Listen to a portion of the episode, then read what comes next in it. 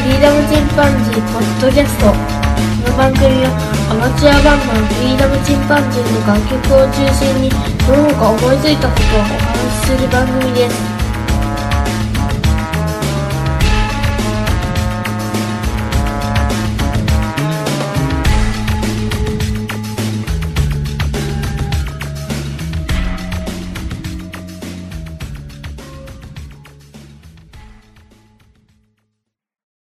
さあ始まりました。フリーダムチンパンジーの佐藤です。えー、今日は、この今録音してるのは4月7日の七夕の日です。えー、皆様は何か短冊にね、えー、願い事を書いたりしましたでしょうか今日の夜は見える地域もあれば見えない地域もあるでしょうね。岡山はちょっとまだ、えー、梅雨前線の影響で曇ったり雨がたまに降ったりしております。うん。ちょっと変わったお祭りですよね、よく考えてみると。彦星、織姫の、ね、あの、他人の恋路を願うというね、ちょっと変わったようなお祭りですけども、えー、まあ、ここのところね、非常に雨多かったですね。えー、台風の影響もありますけど、前線が刺激されて局地的な大雨が降りました。嫁の実家のね、山陰の方でもかなり降りましたし、特に九州では大きな水害が起こりましたね。えー、本当にね、水害に遭われた方には、ひとまずお悔やみを申し上げます。それから、そうですね、また、募金等あれば私もね、えー、そういった形で支援したいなと思います。さて、えー、今日は、えー、まずお便りから読んでいきたいと思います。たくさんいただいております。ありがとうございます。えー、まずは、なるみさんからいただきました。いつもありがとうございます。えー、エピソード62、お便りとカノン進行拝聴なんだかいっぱい読まれてて、通勤車内で恐縮してしまいました。カノン進行初耳でびっくり、あの曲もこの曲もそうなんですね。アコギ買って F コードでくじけた私です。小さな種、ひろしさんの歌声だって分かりました。というふうにいただきました。なるみさんいつもありがとうございます。えっ、ー、と、たくさんお便りいただいた中で、えー、まあ、うちの曲のコード進行のお話を、からですね、えー、カノン進行の話、ちょっと広げさせていただきました。F コードでね、アコギを断念されたということで、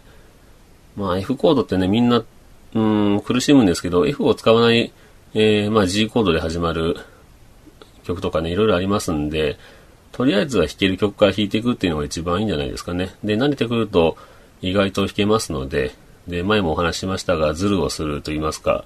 あの、なんちゃって F っていうね、F っぽい音を出す方法もありますし、1弦6弦を無視して、中のね、2、3、4、5だけを押さえて弾くと、その部分だけを弾くという、まあ、テクニックもあります。ぜひまた、あの、アコースティックギターまだお持ちでしたら、えー、チャレンジしてみてください。それから、藤もっちさんから頂きました。えー、実は僕が原作のご当地ヒーロー、鋼鉄戦士東海山のテーマソング、作曲は、ジャンボアット家族愛 P さんも、カノン進行みたいな曲なので、えー、ドキドキしながら聴いてました。確かに名曲が多いコード進行ですね、というふうにいただきましたね。藤本さん、ありがとうございます。えー、藤本さんのね、名前はね、結構あちこちで聞くんですよね。えっ、ー、と、いろんな、ポッドキャストの、えー、編集をされたりとか、本当にね、ちょっと、縁の下の力持ちという形で、いろんな番組にね、でお名前をお聞きしますね。藤本さん、ありがとうございます。ぜひ、あの、一度これ聞いてみようと思ってますんで、ちょっとまだ聞きてないんですけど、あの、YouTube とかであるのかなあの、検索してみたいと思います。ありがとうございます。えそれからね、えー、次に、虹パパ生活さんがいただきました。第61回拝聴文房具会面白かったです。また聞きたいです。というふうにいただきました。えー、虹パパ生活さん、えー、虹パパラジオのね、虹パパ生活さん、聞いていただいてありがとうございます。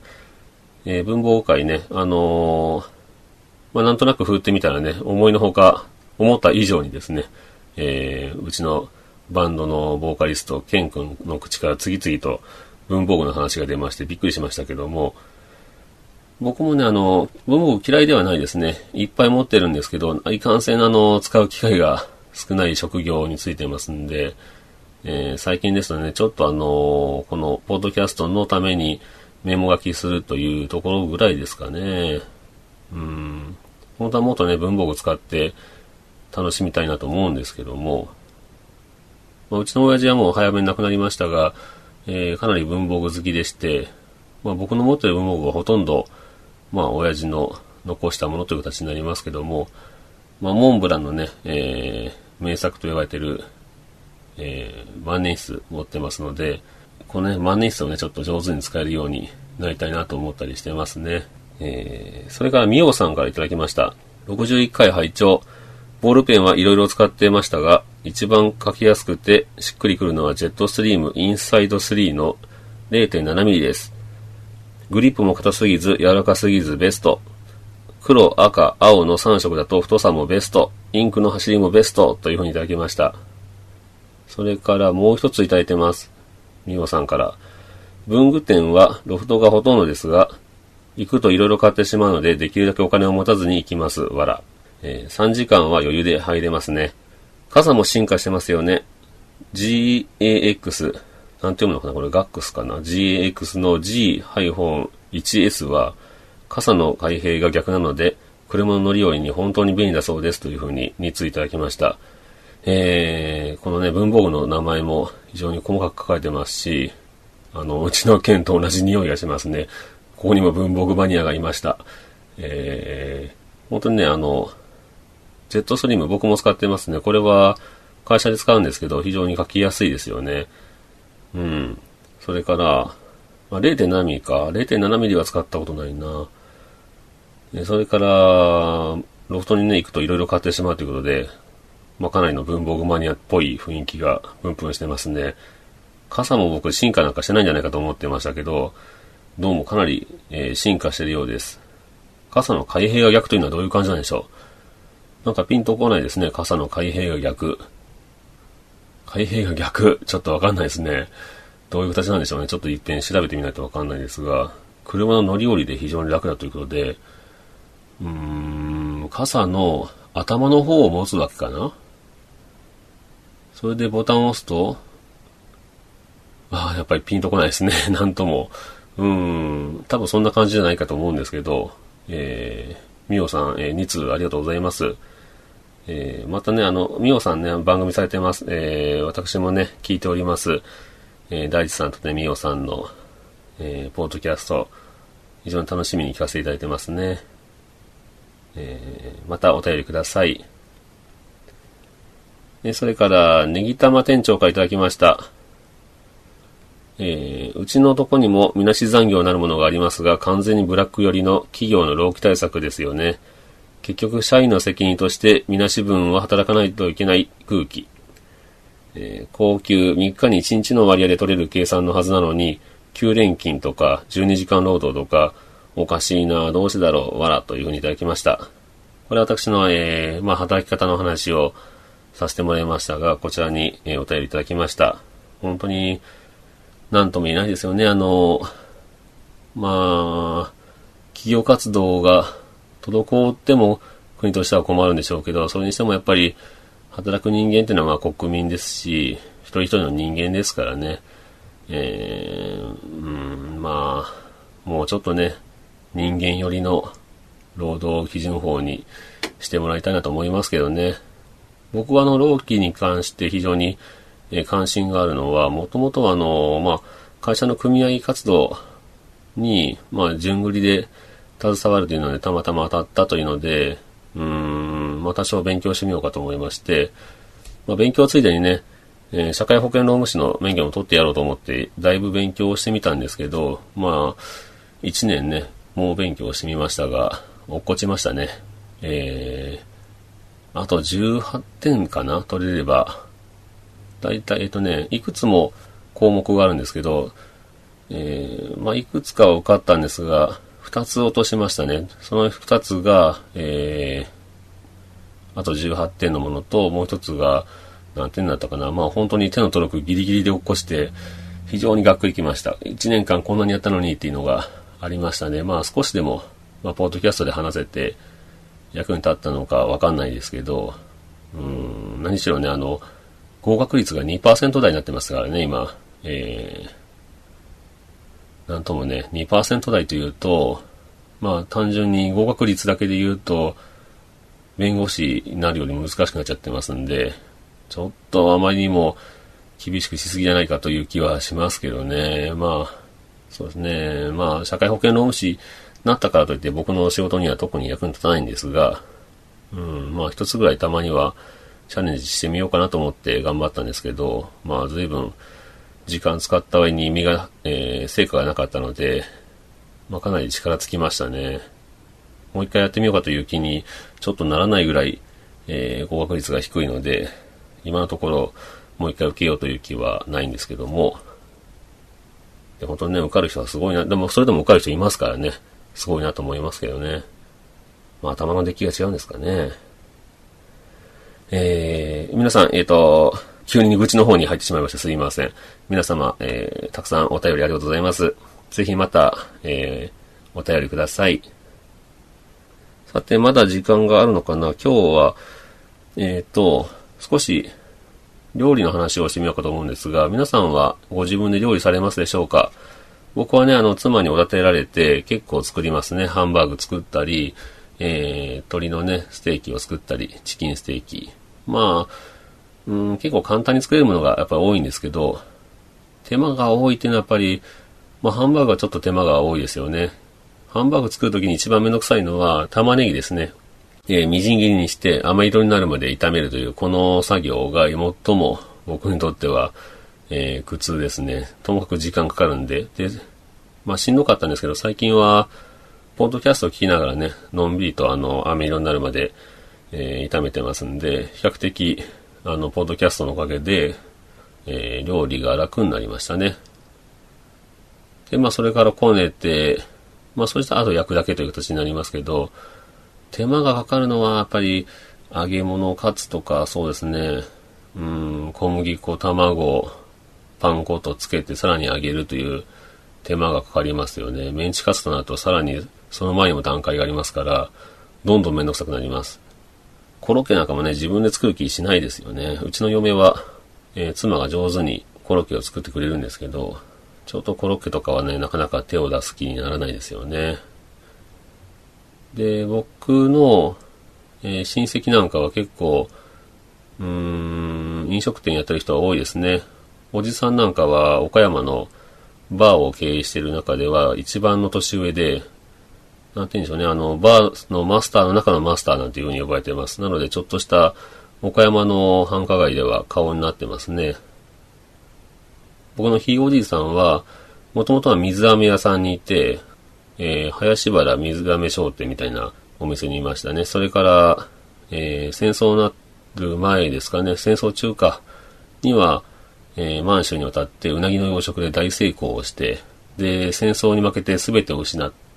岡山に帰ってきまして、それからは、えー、お弁当屋さんをやったり、あとお好み焼き屋さんをやったりしてましたね。えー、まあそういった感じで、ひいおじさんも、えー、飲食店やってましたし、僕のいとこも今お店やっております。いとこはね、僕と同い年なんですけど、えー、岡山の、えー、市街地でお店を開いてますね。創作料理といいますか和風のお店なんですけど、非常に美味しい料理出します。で、僕のいとこはね、なかなかの経歴でして、最初ね、えっ、ー、と、料理学校出まして、最初に入ったのが、岡山駅すぐ近くの、まあ、結構有名なホテルの、えー、レストランの料理になりました。非常にこの辺りまではね、あの、なんて言うんでしょう、エリートコースと言ってもいいんじゃないでしょうかね、料理やるものとしてはですね。ただ、もともと洋食をメインに勉強してたうちのいとこなんですけど、まあなぜか、えー、和食の方に回されまして、で、非常に厳しかったみたいですね。もうケツをバンバン蹴られるし、頭殴られるし、みたいなね。えー、なかなかなブラックと言いますか。で、10ヶ月間全く休みがなかったと。で、10ヶ月目に初めて、ちょっと明日休みたいやついるかって言われて、誰も手を挙げないので、うちのとこが、あ、じゃあ誰も手を挙げないなら僕が、というふうに手を挙げたら、てめえ休むなんて10年早いんだよって言ってまた殴られたそうですけど、じゃあ聞くなよって言った話ですよね。うーん。まあ、そんな感じでうちのいとこは完全に巻いてしまいまして、えー、胃潰瘍にもなるし、円形脱毛症にもなるしというので、まあ、体調を崩してしまって、そのホテルは退職したわけですね。で、それからうちのいとこ、うちのいとこの友人が、えー、友人のお父さんか、が、レストランを経営してまして、まあそんな経緯だったらお前ちょっとかわいそうだからうちで働くかというので、そこで働くようになりました。で、10年近くですかね、働いたようです。で、ある日ね、あの、出勤すると、物気の殻でした。えー、まあ、あの、いわゆる夜逃げですよね、したわけですね。で、うちのいとこはね、あの、そこの、えー、店長さんがね、友達のお父さんですけど、もうお前まとめてお金渡したらすぐパチンコとかに使っちゃうだろうっていうので、えー、貯金しといてやるから、毎月10万円分は貯金してしておいてやるからなというふうに言われて10年働いたそうですが、そのお金をすべて持ってトンズラしたそうです。ですので、まあ、月10万円ぐらいでね、毎月ね、働かされてたいということになってしまいました。それでね、あの、うちのとこも人間不信になってしまいまして、かなり病みましたね。それから、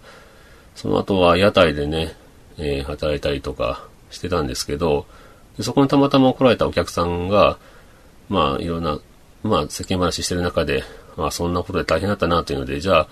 俺実は店のオーナーなんだけど、うちで店長やってみないかというふうに言われて、雇われ店長で、えー、まあ、そのお店が、いわゆる創作居酒屋のようなところだったんですけど、結構大きなお店でね、そこで店長をやることになりました。で、その経営者の方は、俺はあの、ずっと一人を店長にするつもりはないんだと。必ず、まあ5年もしたら、えー、独立してもらうからなというので、でそのつもりで一生懸命働けというふうに言われて、で、しっかりお金も貯めて5年間技術と経営ノウハウを身につけてからですね、その人の支援もあって、今のお店を開きました。で、いとこはそのお店で、えー、生涯の伴侶とも出会いまして、まあ、結婚して、えー、二人のね、娘にも恵まれてますので、本当にね、あの、いい出会いでしたよね。それで今はね、従業員の方も何人か雇って、非常に大盛況してますね。有名なね、ミュージシャンもしょっちゅう来るそうです。芸能人も来るようですね。まあ、本人がね、それほど音楽に興味ないみたいで、誰っていう感じだったらしいんですけど、まあ、あの、従業員のね、女の人がキャーキャー言ってたなんていう話をしてましたね。うん、まあ、いろんな芸能人も来るようで、非常に美味しい、落ち着いた、隠れ家的なね、雰囲気のお店をやっております。まあ、そんな感じでね、えっ、ー、と、料理、僕のね、周りは料理やってる人が多いので、DNA と言いますか、僕にもあるのかもしれませんね。まあ、夫というのはね、えー、男というのは結構踊れてるとすぐに調子に乗りますので、まあ、女性の皆さんね、ぜひ彼氏とかね、それから旦那さんね、料理してもらおうと思ったらね、どんどんおだててあげてください。あの、意外とすぐ調子に乗って作りますので。えー、ということで、まあ今日はこんなところで終わりましょうか。えー、お便りと、それからちょっとした料理のお話でした。それではまた、さよなら。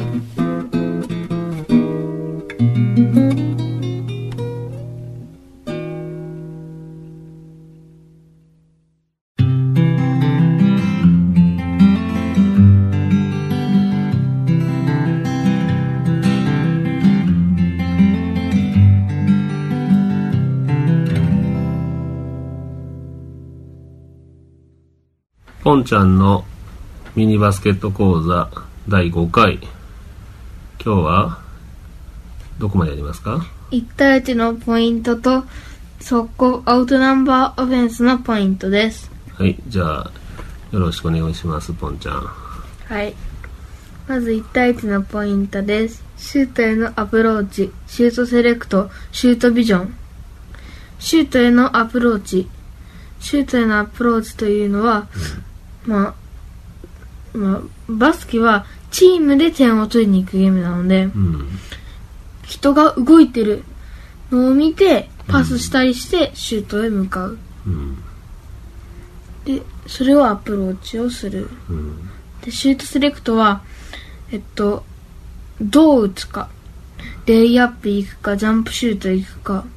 ダンクをかますか。ダンクはいけんけど。ダンクは禁止アリウープも禁リ止それでまあミドルスリーポイントで、うん。まあシュートをどれにするかセレクトする。うん。シュートビジョンはシュートがどれくらいの力でい打ったら入るかうん。どうかを考えて打つ。そうそれそれでまあ入ったりし入らんかったり。1対1のポイントだからね相手と1対1の時の話だね。1対1だからパスもないからうん。シュートに行くってことうん。それから？クロススクリーンを使うしてからもらう。なのでディフェンスを振り切る。うん。クロスというのは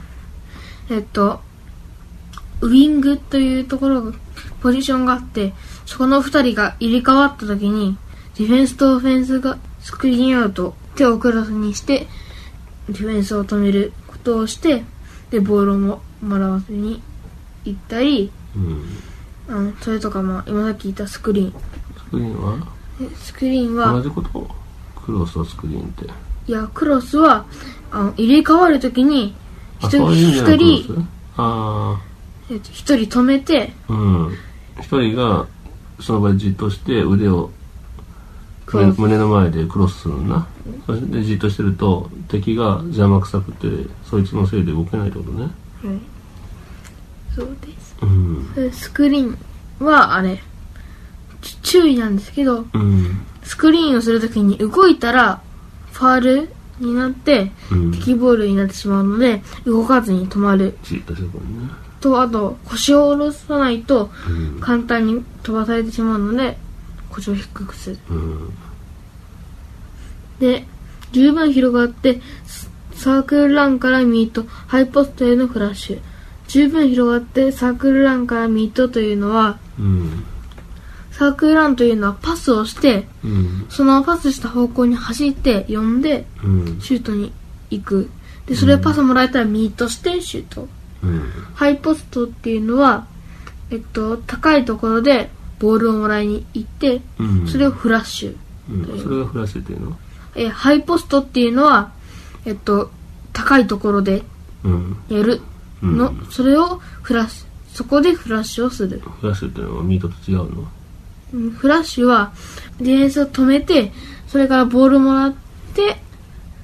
それを攻めることうん。フラッシュっていうの他にもあれウィングセンターがウィングにウィングって両端にいる人でしょ中の両側にいる人、うん。それにセンターが近づいていってうん。えっと片手で止めながらボールをもらってシュートに行くことですボールミートリングミートリングルックは基本でうん。これはまあいつものやつだなうん。もらうときにボールをボールをにミートしてうん。でまずそれから体をリングに向けてうん。リングミートしてそれから下向いてたらもうプレーができないのでリングルックで上を向る。うん。っていうのです。ディフェンスのありなし。ユームでいいよね。ユーム、うん、スペーススペースのユームの確認の後に実行。うん。っていうのはえっとディフェンスがいるかいないか。うんスペースがあるかないかの確認をしてから実行しないとスペースがないのにドリブルして捕まった。スペースがないのにまあそ外打ったりした。うん。スペースがあるのにドリブルして捕まりに行った。とかまあディフェンスいないのにえっと自分が突っ込んだ。うん。ディフェンスがいるのにドリブルで抜かなかった。うん。とかまあまあスペースあったら外を打つ。うん。ディフェンスがいなかいなくても外を打つ。ディフェンスがおったらドリブル。でもスペースがあった場合は打つ。うん。でスペースなくディフェンスがいたら抜ドリブル抜く。うん。次は速攻アウトナンバーオフェンスのポイント。うん。1ボールサイドの45度を目指して走るまずは自分がアタック。次に走り込んでくる味方にパス。ボール逆サイドから走る場合はまずはボールサイドにクロスする。ボールサイドというのはボール側の右にトリプルスレッドしてたら、その右の45度を目指して走る。それ、まずは自分で行こう、行く。次に、次に走り込んでくる味方にパスして、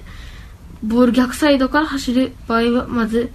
ボールサイドにクロスする。だからまあ、その時はその時で、クロスをして、うん。一人、えっと、ノーマークになってからもらいに行く。うん。でもまあ、そのボールサイドにもともと行ったらもうドリブルとかで行くのに邪魔になったりするので、うん。まあ大体ボール逆サイドにいるんですけど、うん。まあ、たまにいてパスもらってシュートとかもあるんですけどね。うん。でまあ、逆サイドにいたら、そこにいる人とクロスして、ディフェンス離して、うん。で、ボールもらって走り込んでくる味方にパスをする。2番、ドリブルにによるワンバン速攻は、ディフェンスのインライン、ディフェンスの裏へドライブする。ドリブルによるワンマン速攻というのは、うん。えっと、2対1の場合、1うん。人がドリブルしていって、もう1人が全力出して、うん。ディフェンス抜いて、パスをした。うん。そしたら、裏に入らずに、そのままドリブルしていったら、えっと、もし近かったり、は、足が速い人だったら、うん追いついてしまうんですよ。うん。それ追いついてしまったら、あまた攻めるのが、攻めることが難しくなってくる。うん。だから、その場合は、ディフェンスの裏に入ってば、うん。えっと、ディフェンスが前に行くことは、うん。いけなくて、1点ファールになる。で、横に行こうとしたら遠回りになるから、その相手にシュートに行ける。うん。っていうこと。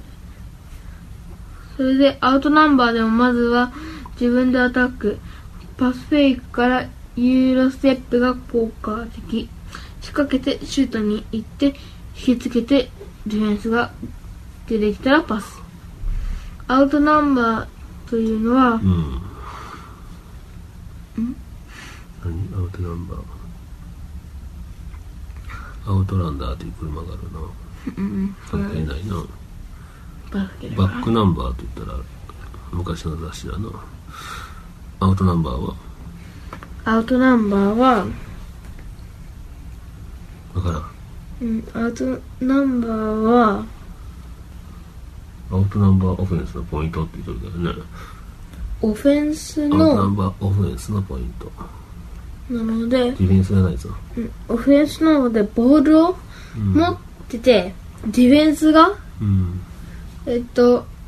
近くにめちゃくちゃいても、うんまずはアタックする。うんそれで、まあ、パスフェイクをして、うん。まあ、ユーロステップっていうのは、右にパスするよ、左にパスするよ、でも、やっぱり自分でシュート行くよっていう、ああパスするふりするの？んユーロステップ。ユーロっていうのは右、左うん。で、のステップしてから、シュートうん。がユーロステップで、パスフェイクがそのユーロの時のパスフェイクうん。が効果的。仕掛けてシュートに行ってっていうのは、えっと、こっち側に行くよと、こっち側にドリブルしに行くよ、でもここで切り替えるよ。そこで一瞬、ゆっくりなってきたら、そこでディフェンスが、ゆっくりなって、うん。ディフェンスがいきなり当たってきたら、そこでパスしたりうん。する。です。なるほどね。以上で1対1のポイントと、速攻アウトナンバーオフェンスのポイントを紹介でしたね。はい。はい。ありがとうございました。あ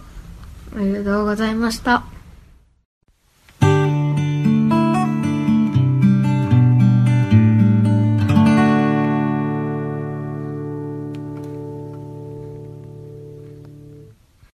フリーダムチンパンジーポッドキャスト。この番組はアマチュアバンドのフリーダムチンパンジーの楽曲を中心にその他思いついたことをお話しする番組です。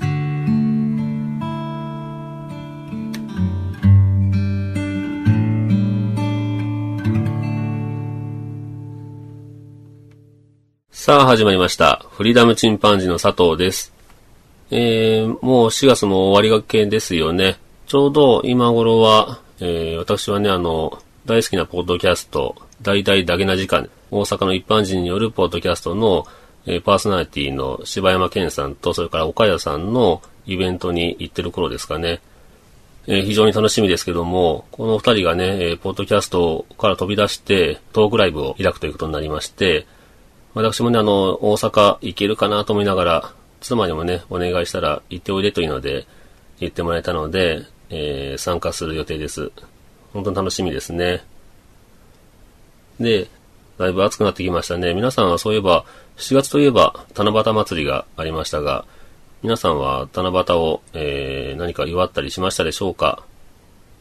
なかなかね、あの、子供の頃には学校の行事とか、そういったもので触れ合うこともありますけども、大人になると七夕というのはちょっと疎遠になることが多いんじゃないですかね。まあ、商店街とか、あと大型の商業施設なとかね、そういった場所で笹が飾られていて、まあ、そこに願い事を書いて短冊をつけませんかみたいなイベントで、まあ、参加することが多いかもしれません。で、僕は、あの、星の話が非常に好きなんですけども、うん、宇宙の成り立ちとか、それから星の話とか、宇宙開発とかね、人類が月に行くとか、そういったお話はもう大好きなんですけど、実はあのあんまり伝承といいますかね、物語系のものは、そんなに興味が実はなかったんですね。特にあの、ギリシャ神話とかそういった部分には全く詳しくありませんでして、で、まあちょっと今回、えー、七夕について調べてみようかと思いました。で、ちょっとね、あの、七夕について、まあ、軽く調べてみると結構面白かったので、今回は、え、ご紹介したいと思うんですけども、えー、夏になるとね、星空が綺麗に見えてきます。まあ冬も綺麗なんですけどね、僕は夏の空大好きですね。で、キャンプに行ったり、そういった時に非常に綺麗に見えます。まあ岡山は田舎なので市街地でもそこそこ見えるんですが、やっぱりあの山奥のキャンプ場に行ったりね、それから人生で一番綺麗な星空というのは、そうですね、思い出深いのは、富士山に登山した時に、えー、山小屋で見た星空ですね。うちの長男と一緒に登った時ですけども、前にもあの、ちょっとお話ししましたが、えー、長男とね、一緒に星を見ようと思ったら、長男はその、えー、登山ツアーにいた、同い年のね、可愛い女の子と二人で肩寄せ合って星空を眺めてましたけどね、えー、星でも見に行こうぜと言おうと思ったら、いないんであれと思って外に出ると、まあそういった状況で、まあお父さんはね、寂しく一人で、えー、星を眺めたわけですが、まあ本当にね、満天の星っていうのはこれのことを言うんだなと思いました。もう本当に手が届くようなところに、恐ろしいほどの、ちょっと怖くなるほどのね、星がね、瞬いてましたけども。で、皆さんはね、あの、宇宙を見たことありますでしょうか？宇宙なんか見たことないよっていう人もいるかもしれませんが、まあ、昼間はね、大気に太陽光が当たって、まあ、青空に見えてますから、うん、まあ、星よりも明るいので見えませんけども、まあ、夜になると太陽光が直接目の前の大気に当たりませんので、要は宇宙が丸見えなわけですね。これね、あの、単に、あの、星に興味ない方は、あ、星が光ってんな、まあぐらいでしょうけどね、えー、宇宙が丸見えになってると思うと、ちょっと、空恐ろしくなったりもしますよね。特に、まあ、富士山で見た満天の星空とか、あと、えー、流星群を見にね、えー、家族4人で大山に登った時も、まあ、非常に綺麗に見えましたけどね。この時も、あんまり星が多く見えると、ちょっと怖くなったりもします。で、えー、ちょっと話が脱線しましたが、夏になると、えー、星が綺麗に見えます。特に天の川がよく見えますね。で、天の川を挟んで3つの星が光ってますが、えー、こと座のベガ、鷲座のアルタイル、白鳥座のデネブ、まあ、この3つの星を、えー、繋いだ三角形ですね。これを夏の大三角というふうに呼びますね。うーん、ちょうど8月になると、ちょうどそうですね、あの、地面に寝転がると、もうほぼ、えー、空のど真ん中って言っていいんですかね、なんて言うんでしょうね。まあ、寝転がったら目の前に、あの、団地の財産角形が見えます。少し東寄りですけども。で、まあ、明るさが、まあ、東京の明るいね、星なので、この3つの星は探しやすいですね。それで、いわゆる七夕さんで、織姫というのはベガという星ですね。それから、彦星はアルタイルということになりますけども、七夕のお祭りというものの、えー、起源をちょっと調べてみましたので、ご紹介したいと思います。えー、まずね、七夕祭り、七夕の伝承というのを簡単にご説明しますと、七夕伝説。天帝の一人娘。天帝というのは天の帝ですね。天帝の一人娘、織姫は、旗織りが上手で毎日働いてばかりいました。そんな織姫を心配した天帝は、天の川の東岸、まあ、東の岸で牛飼いをしている彦星を織姫の向こうに迎えることにしました。二人はすぐに仲良くなりましたが、あまりに楽しすぎて仕事を忘れてしまいます。怒った天帝は二人を天の川の両岸に離れ離れにしてしまいました。しかし心を入れ替え仕事に励む姿を見て、一年に一度七夕に会うことを許した。というお話になります。まあね、あの、自分で結婚させといて、なかなかね、あの、気の短い天帝さんですが、えー、まあ要は二人はちょっと遊びほうけてしまったわけですね。まあその罰としてはかなり厳しい罰を受けたわけですけども、七夕というのは大体、飛鳥時代から奈良時代にかけて中国から入ってきた行事だそうです。で、起源と言いますと、2世紀頃の中国ですね、まあ五漢という時代にまであの遡るそうなんですけども、まあ、その頃の文献に、えー、織姫星と剣牛星についての記述というのがありますね。それから、3世紀から4世紀頃には、織姫と剣牛が1年に一度だけ会うという星伝説がもう登場しています。で、やがて6世紀になると、織姫にあやかって、まあ、旗織りや針仕事、書道の上達を願うという吉光伝という民族行事が盛んに行われたそうですね。で、日本には8世紀頃、えー、まあ、飛鳥時代から奈良時代にかけて、えー、遣唐使とかね、そういったものによって伝えられたというふうに言われています。長らくは宮中の行事だったようですけども、まあ、江戸幕府がね、五節句の一つに定めたということで、まあ、広く庶民に復旧するようになります。で、日本古来の収穫祭とか祖霊祭の行事と、まあ、融合して独自の七夕の、えー、まあ、習慣が生まれたようですね。で、4月7日には、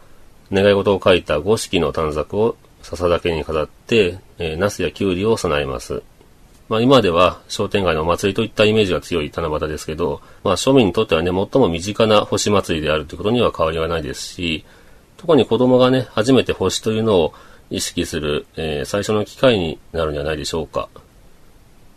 で、実際のところあの4月7日もう過ぎましたけども、大体梅雨の真っ最中ですしね、あのー、大抵晴れてないですよね。で、まあその上あの、星、七夕の星というのはまだ東の空低い場所にありますので、見やすい位置でもないです。で、なんでこんなあの、不適切な時期にわざわざ星祭りを行うのかというと、それはあの、明治6年にね、行われた改暦が影響しているようですね。えー、まあ古来、七夕というのは旧暦で行われていたわけですけど、旧暦は立春の頃正月としてますから、えー、まあ新暦を使うようになってからね、まあ年少が1ヶ月ちょっと早まりました。それでま日付がその分だけずれてしまったわけですね。なので、旧暦の7月7日というのは、まあ、新暦でいうところの、まあ、今の暦でいうところの8月12日頃が、まあ、中、まあ、そのあたりになるそうですね。なので、ちょうどこの時期ならね、夏休み期間中になりますし、まあ、天候もいいですしね。あの、それから、七夕の星というのも、ほぼ天頂という、寝転がって目の前に見えるというような位置に来ますので、探しやすくなります。で、えー、旧暦を使って七夕祭りを行うかというと、またこれはこれで、毎年ね、お祭りの日付が1日ずれたりしますので、うん、これも都合が悪いということで、で月遅れという考え方が、えー、生み出されましたね。で、旧暦が1ヶ月ぐらい遅れていることから、まあ、新暦の8月7日に固定して七夕祭りを行おうじゃないかというので、まあ、仙台のね、七夕祭りって非常に有名ですけど、うん、仙台はこの新暦の8月7日に、えー、七夕祭りを行いますね。で、この月遅れっていう考え方は、まあ、お盆についても適用されることも多いですね。七夕の1週間後の旧暦の、えー、4月15日に行われていた祖霊祭。これはあの先祖の霊のお祭りですね。お墓参りとか、小炉流しとか。こういったものは現在は月遅れの、えー、新暦の8月15日に行われることが、まあ一般的になってますよね。でまあこうして新暦の七夕と旧暦の七夕、それから月遅れの七夕の3種類の七夕が、ま混在することになってますが、まあ日本の伝統的な七夕の行事というのは、まあお盆の、まあ導入行事としての意味を持つものも少なくないようです。で、七夕にね、お墓の掃除したり、水浴びをするっていう例もあるらしいんですけど、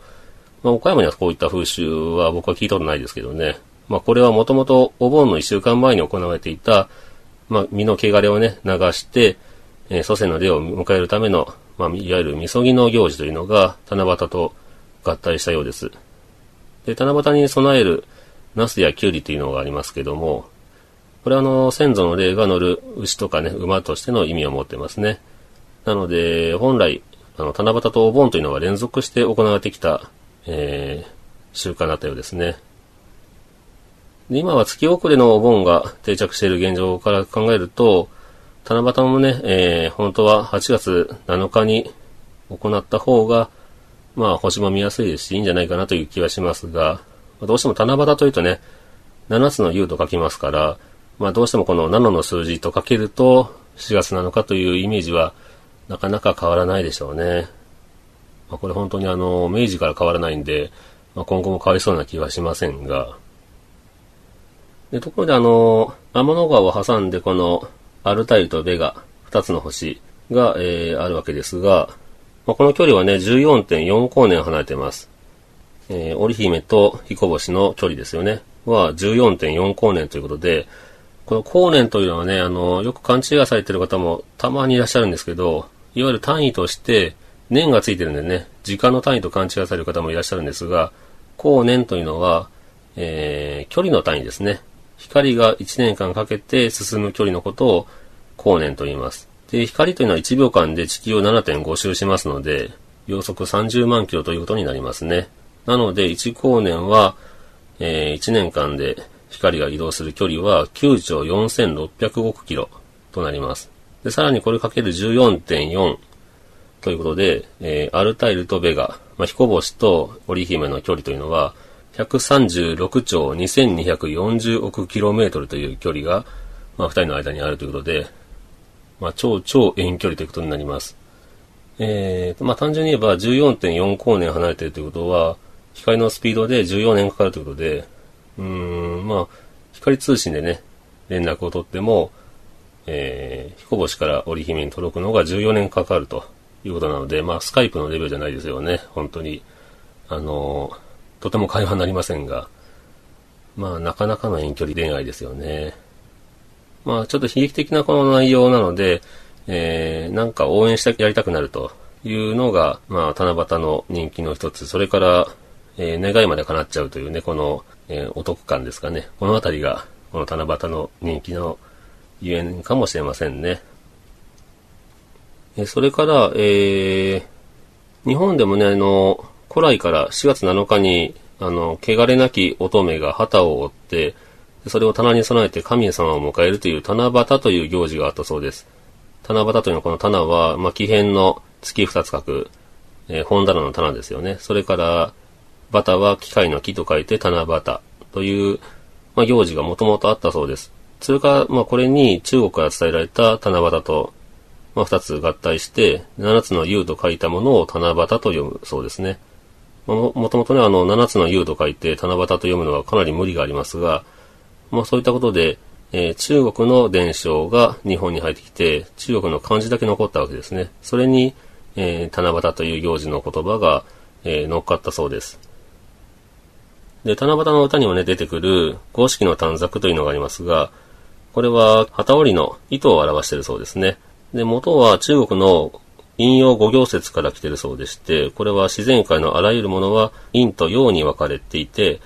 でそれぞれ木、火、土、金、水の五行の要素で成り立っているという考え方ですね。で、青色が木、赤色が火、えー、火曜日の火ですね。えー、黄色が土の土、白は金、黒は、えー、水、水ですね、に当てはめられているそうです。なので、この、まあ、五色の短冊見られましたら、あの、まあ、色にも意味があるんだなというふうに思っていただいたらいいですね。まあ、こういった感じで、あの、えー、七夕についてちょっとお話ししてみました。僕はね、あの、本当に最初にお話したように、えー、星のお話は好きなので、また機会があれば、宇宙の成り立ちとか、えー、そうですね、星について、惑星と水星の違いとかね、えー、衛星の違いとか、お話ししてみたいと思います。今日はこんなところでしょうか。えー皆さんぜひね、8月7日、もう一度、えー七夕祭りといいますかね、七夕を楽しんでいただくのもいいかもしれません。えー夜空をちょっと眺めてみてください。それではまた、さようなら。thank you